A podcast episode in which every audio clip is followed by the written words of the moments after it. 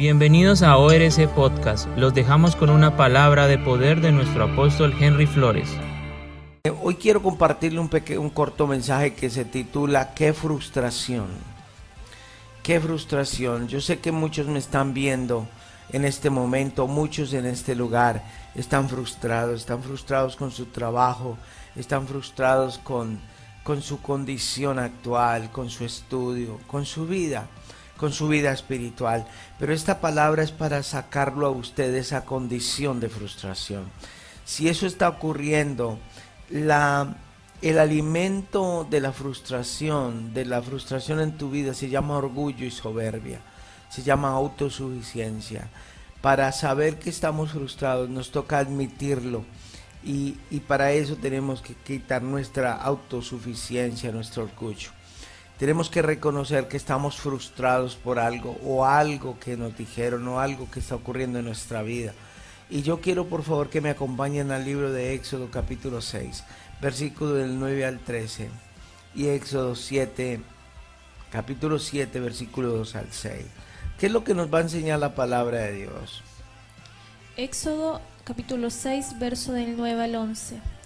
Así que Moisés le dijo al pueblo de Israel lo que el Señor había dicho pero ellos no quisieron escucharlo, mas porque estaban demasiado desalentados por la brutalidad de su esclavitud. Luego el Señor le dijo a Moisés, vuelve a hablar con el faraón, rey de Egipto, y dile que deje salir de su territorio al pueblo de Israel. Pero Señor, contestó Moisés, si mi propio pueblo ya no quiere escucharme. Tiene retorno. Siga. ¿Cómo puedo esperar que me escuche el faraón? Soy tan torpe para hablar. Pero el Señor habló con Moisés y con Aarón y les, di, y les dio órdenes para los israelitas y para el faraón.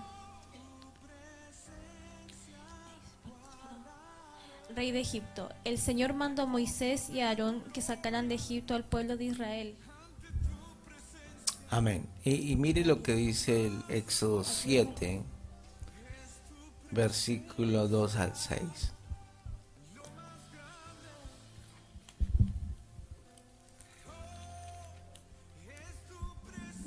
Éxodo 7, del 2 al 6.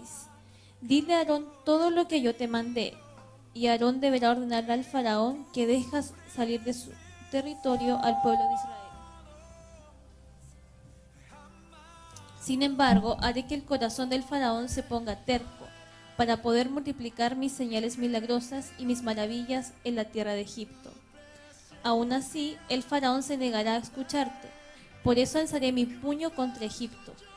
Luego rescataré a mis ejércitos, a mi pueblo, los israelitas, de la tierra de Egipto con grandes actos de juicio. Cuando levante mi mano poderosa y saque a los israelitas, los egipcios sabrán que yo soy el Señor. Así que Moisés y Aarón hicieron tal como el Señor les mandó. Amén. Eh, bájale un poco de volumen, hija, por favor, gracias. Para saber que estamos frustrados, nos toca reconocer y admitir que necesitamos ayuda. Yo quiero contarle la historia de Moisés. Moisés fue un hombre muy usado por Dios. Bájele volumen, por favor, que eso está, está sonando horrible. Moisés tuvo un encuentro cara a cara con la zarza ardiente, con el mismo Dios, con la misma gloria de Dios. Pero ese hombre que ese domingo se encontró con Dios, o ese día en especial se encontró con Dios, vio su rostro cara a cara con Dios y vivió la gloria de Dios. Días después estaba frustrado, frustrado en su vida. E, Éxodo 3.4 dice, mire lo que dice Éxodo 3.4, dice, cuando el Señor vio a Moisés que se acercaba para observar mejor, Dios lo llamó desde la zarza ardiente. Entonces, Moisés tuvo un, encuentro cara a cara con Dios. Y cuando nosotros nos encontramos cara a cara con Dios, cuando tenemos un encuentro con Dios, es allí donde se remarca el propósito para lo cual Dios nos llamó a cada uno de nosotros. El día que Dios visitó tu casa, tu vida, ese día, organice ese volumen por favor, ese día Dios remarcó el propósito para lo cual Dios te había llamado. Desde el día de nuestro encuentro con Dios, Dios marcó tu vida. Hay un antes y un después de eso. Antes eras un don nadie, ahora eres un don alguien, porque Dios puso un propósito en tu vida. Entonces, Moisés supo y Dios le dio a entender a Moisés, le dijo, tú vas a ir a mi pueblo y vas a sacar un pueblo esclavo, porque estoy cansado de escuchar sus ruegos y me he dolido por mi pueblo. Entonces yo te escogí a ti para que tú vayas y saques a mi pueblo. Dios te escogió a ti para sacar un pueblo de la esclavitud. Para sacar, y Dios usó milagros poderosos para eso. Y Dios te va a usar a ti y, y, la condición en que estás, la condición de enfermedad, la condición que estaba Moisés antes de conocer a Dios, fue la excusa para Dios revelarse a sí mismo a Moisés. Así como Moisés, cada uno de nosotros tiene un propósito. La instrucción de Dios fue clara. Ve y liberta a mi pueblo. Dile a Moisés, dile a Faraón, deja ir a mi pueblo. Pero si observamos en el capítulo 6, en Éxodo 6, versículo 9, dice, así que Moisés le dijo al pueblo de Israel lo que el Señor había dicho, pero ellos no quisieron escucharlo a causa de la congoja de espíritu que tenían. Yo, yo, yo quiero preguntarle a usted, ¿usted por qué no escucha al Señor? Nosotros no escuchamos, los seres humanos no escuchamos a Dios porque hay una congoja en nuestro espíritu, porque hay una esclavitud en nuestro espíritu, porque hay algo mayor. Hay, no hay nada mayor que Dios, pero para nosotros no se ha...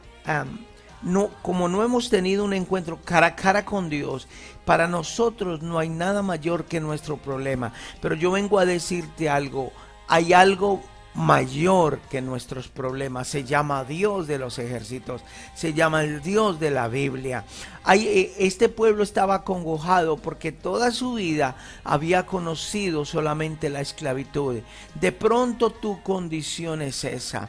De pronto tú piensas que no hay nada mayor que tu problema, que tu vicio, que tu, que tu condición. Pero el pueblo no quiso escuchar porque tenía congoja. De pronto esa es tu condición. De pronto esa es la condición de los que muchos de los que están acá tienen una congoja de espíritu. ¿Qué quiere decir eso? Que tienen un problema, que lo ven mayor, que quieren dejarlo todo, que quieren tirarlo todo, que quieren tirar la toalla. Cuando Dios encontró a Moisés en el monte, en el Sinaí, dice la Biblia que él estaba pastoreando ovejas. Él estaba haciendo un trabajo que no era de él. Él era rey. Él era un hombre para llamado para cosas grandes, pero estaba en una condición que no era la de él. La palabra congoja eh, significa y viene de y viene de la palabra pena muy intensa por una gran desgracia o un gran temor que le sucede. Esa es la condición de muchos de los que están, de los que me están viendo. Tiene una congoja, ¿por qué? Porque tiene una enfermedad física, porque tiene un problema financiero, porque tiene algún, alguna condición.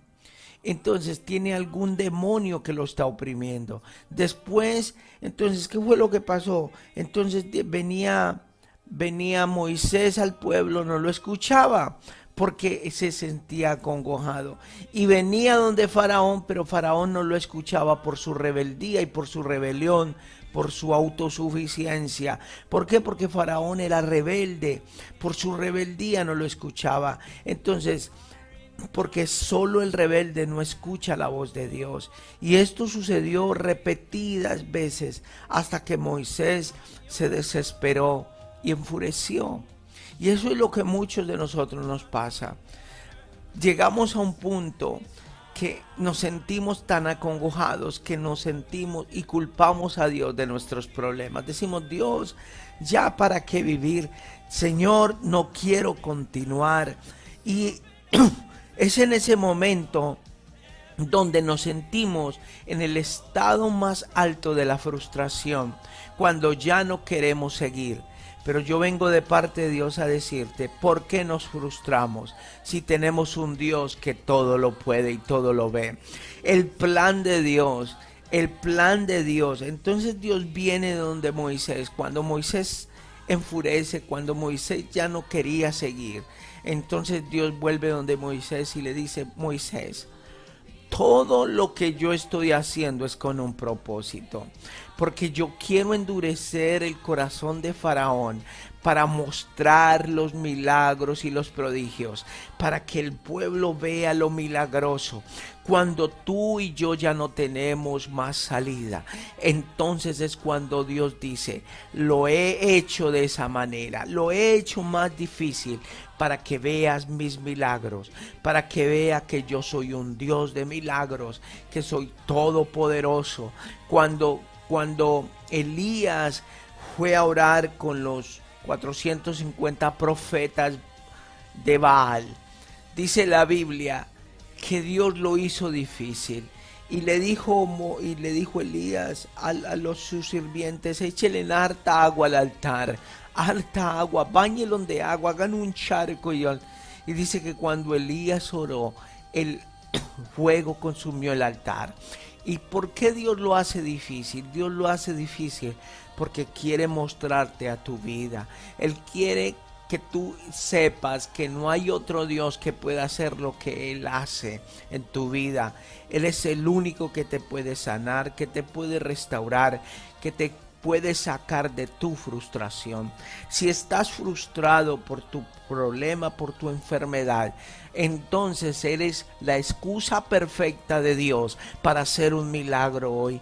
Yo quiero que te conectes yo, tiene, yo quiero que te conectes. Moisés dijo, yo soy gago, no puedo hablar, yo soy tartamudo, yo no puedo hablar, pero Dios dice, a lo que yo te envíe, tú lo vas a hacer.